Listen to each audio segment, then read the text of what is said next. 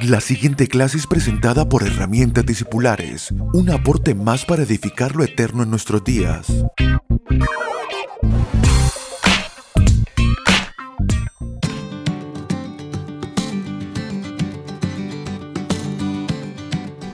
Saludos amigos, en esta clase número 7 estamos continuando eh, este, este tema que hemos planteado para esta semana acerca de la importancia de ver madurez en nuestras vidas.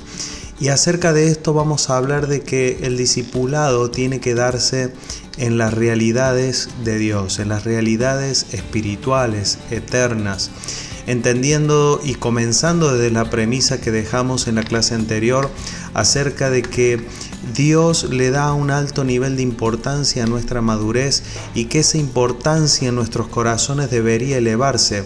No podemos alcanzar un mayor nivel de madurez si no se eleva primero en nosotros la importancia de ver madurez. O sea, si, madurar espiritualmente no tiene importancia verdadera en mi corazón, en mi mente, ocupa tiempo en la agenda, en los recursos, en todo lo que yo hago, entonces no podré de pronto en un futuro esperar ver una verdadera madurez en mi vida.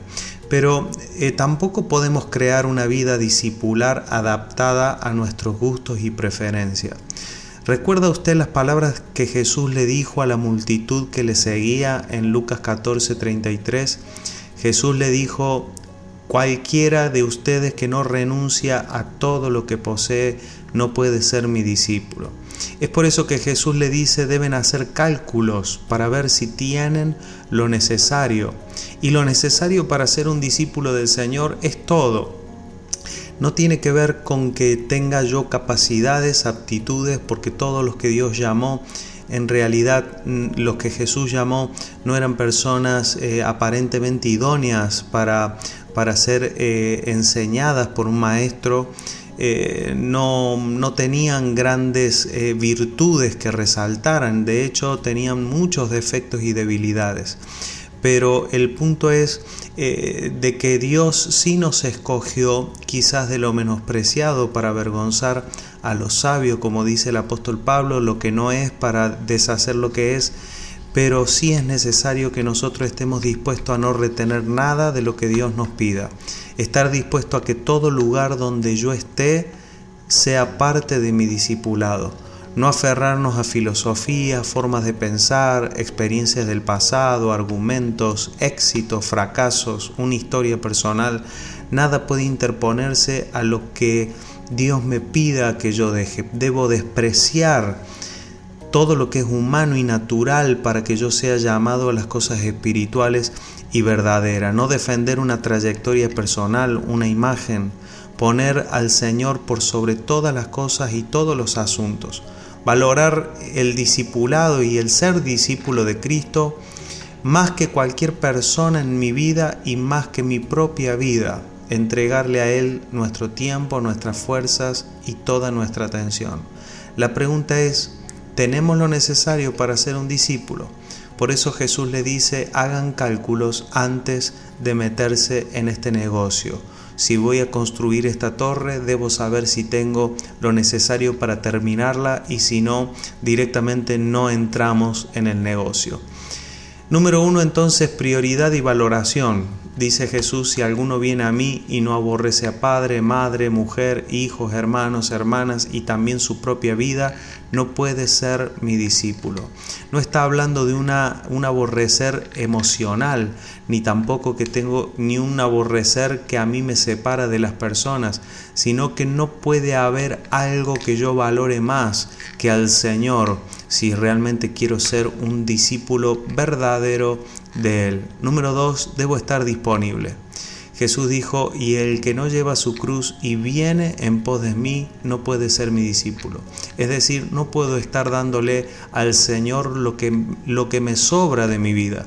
De hecho, debo estar disponible 100% aun cuando tengo que cumplir horarios, eh, cumplir compromisos, no puedo yo retenerle al Señor y decir, este es mi tiempo, este es mi momento o este es el tiempo de mi jefe que me paga el sueldo, sino estar dispuesto a la obra del Espíritu en todo tiempo. Número 3, calcular los costos. Y este cálculo de costo tiene que ver con la altura de, la, de, los, de las recompensas, como hablábamos la semana pasada, saber de que si voy a calcular el costo de lo que implica ser un hijo y un eh, discípulo del Señor es porque estoy muy atrapado por las recompensas del Señor. Número cuatro, ejercer una renuncia diaria. Jesús dijo así pues, cualquiera de ustedes que no renuncia a todo lo que posee no puede ser mi discípulo. Esta es una renuncia de corazón, no tiene que ver con una entrega de bienes, eh, aunque en algún momento el Señor pudiera requerirlo si así fuera, pero es una renuncia, es una circuncisión de corazón, como dice el apóstol Pablo. Cuando el corazón experimente ese corte que se produce en la niñez, es la circuncisión cuando un lazo se corta con la carne y decir, Señor, yo quiero seguirte yo quiero seguirte y saber que ese seguirte no es solamente palabras que resuenan externas, sino que responden a una actitud sustancial del corazón. Por lo tanto, cuando digo, Señor, yo quiero seguirte, sí estoy dispuesto, tengo que saber qué me pide el Señor. Entonces, si tenemos vida, tenemos todo lo necesario para ser un discípulo del Señor. La pregunta es si estamos dispuestos a entregar todo eso para seguirle y para ser llevado por Él a mayor madurez y a ser parte de sus planes en nuestras vidas. Nadie hace cálculo si los costos no están eh, alineados a una ganancia, por lo tanto es enfocarnos en la ganancia. ¿Cuál es la ganancia?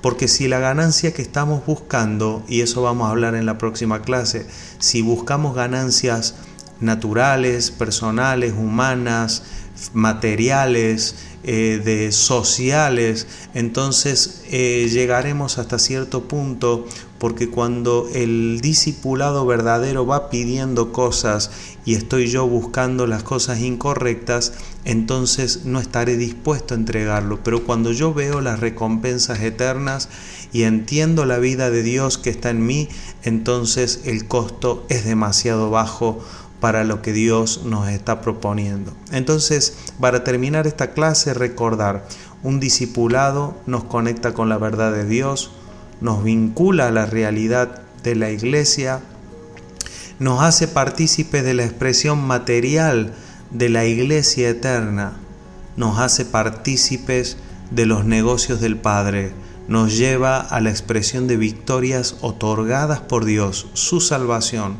su libertad, su luz, su gloria y su poder. Esta y muchísimas cosas más que debemos anhelar y que debemos procurar en nuestras vidas. Hasta la próxima clase. Puede comunicarse con nosotros a través de nuestra página web www.herramientadiscipulares.com o vía mail a herramientadiscipulares.gmail.com. Síganos a través de las redes sociales en YouTube, Facebook e Instagram como arroba Abel Gracias por estar aquí.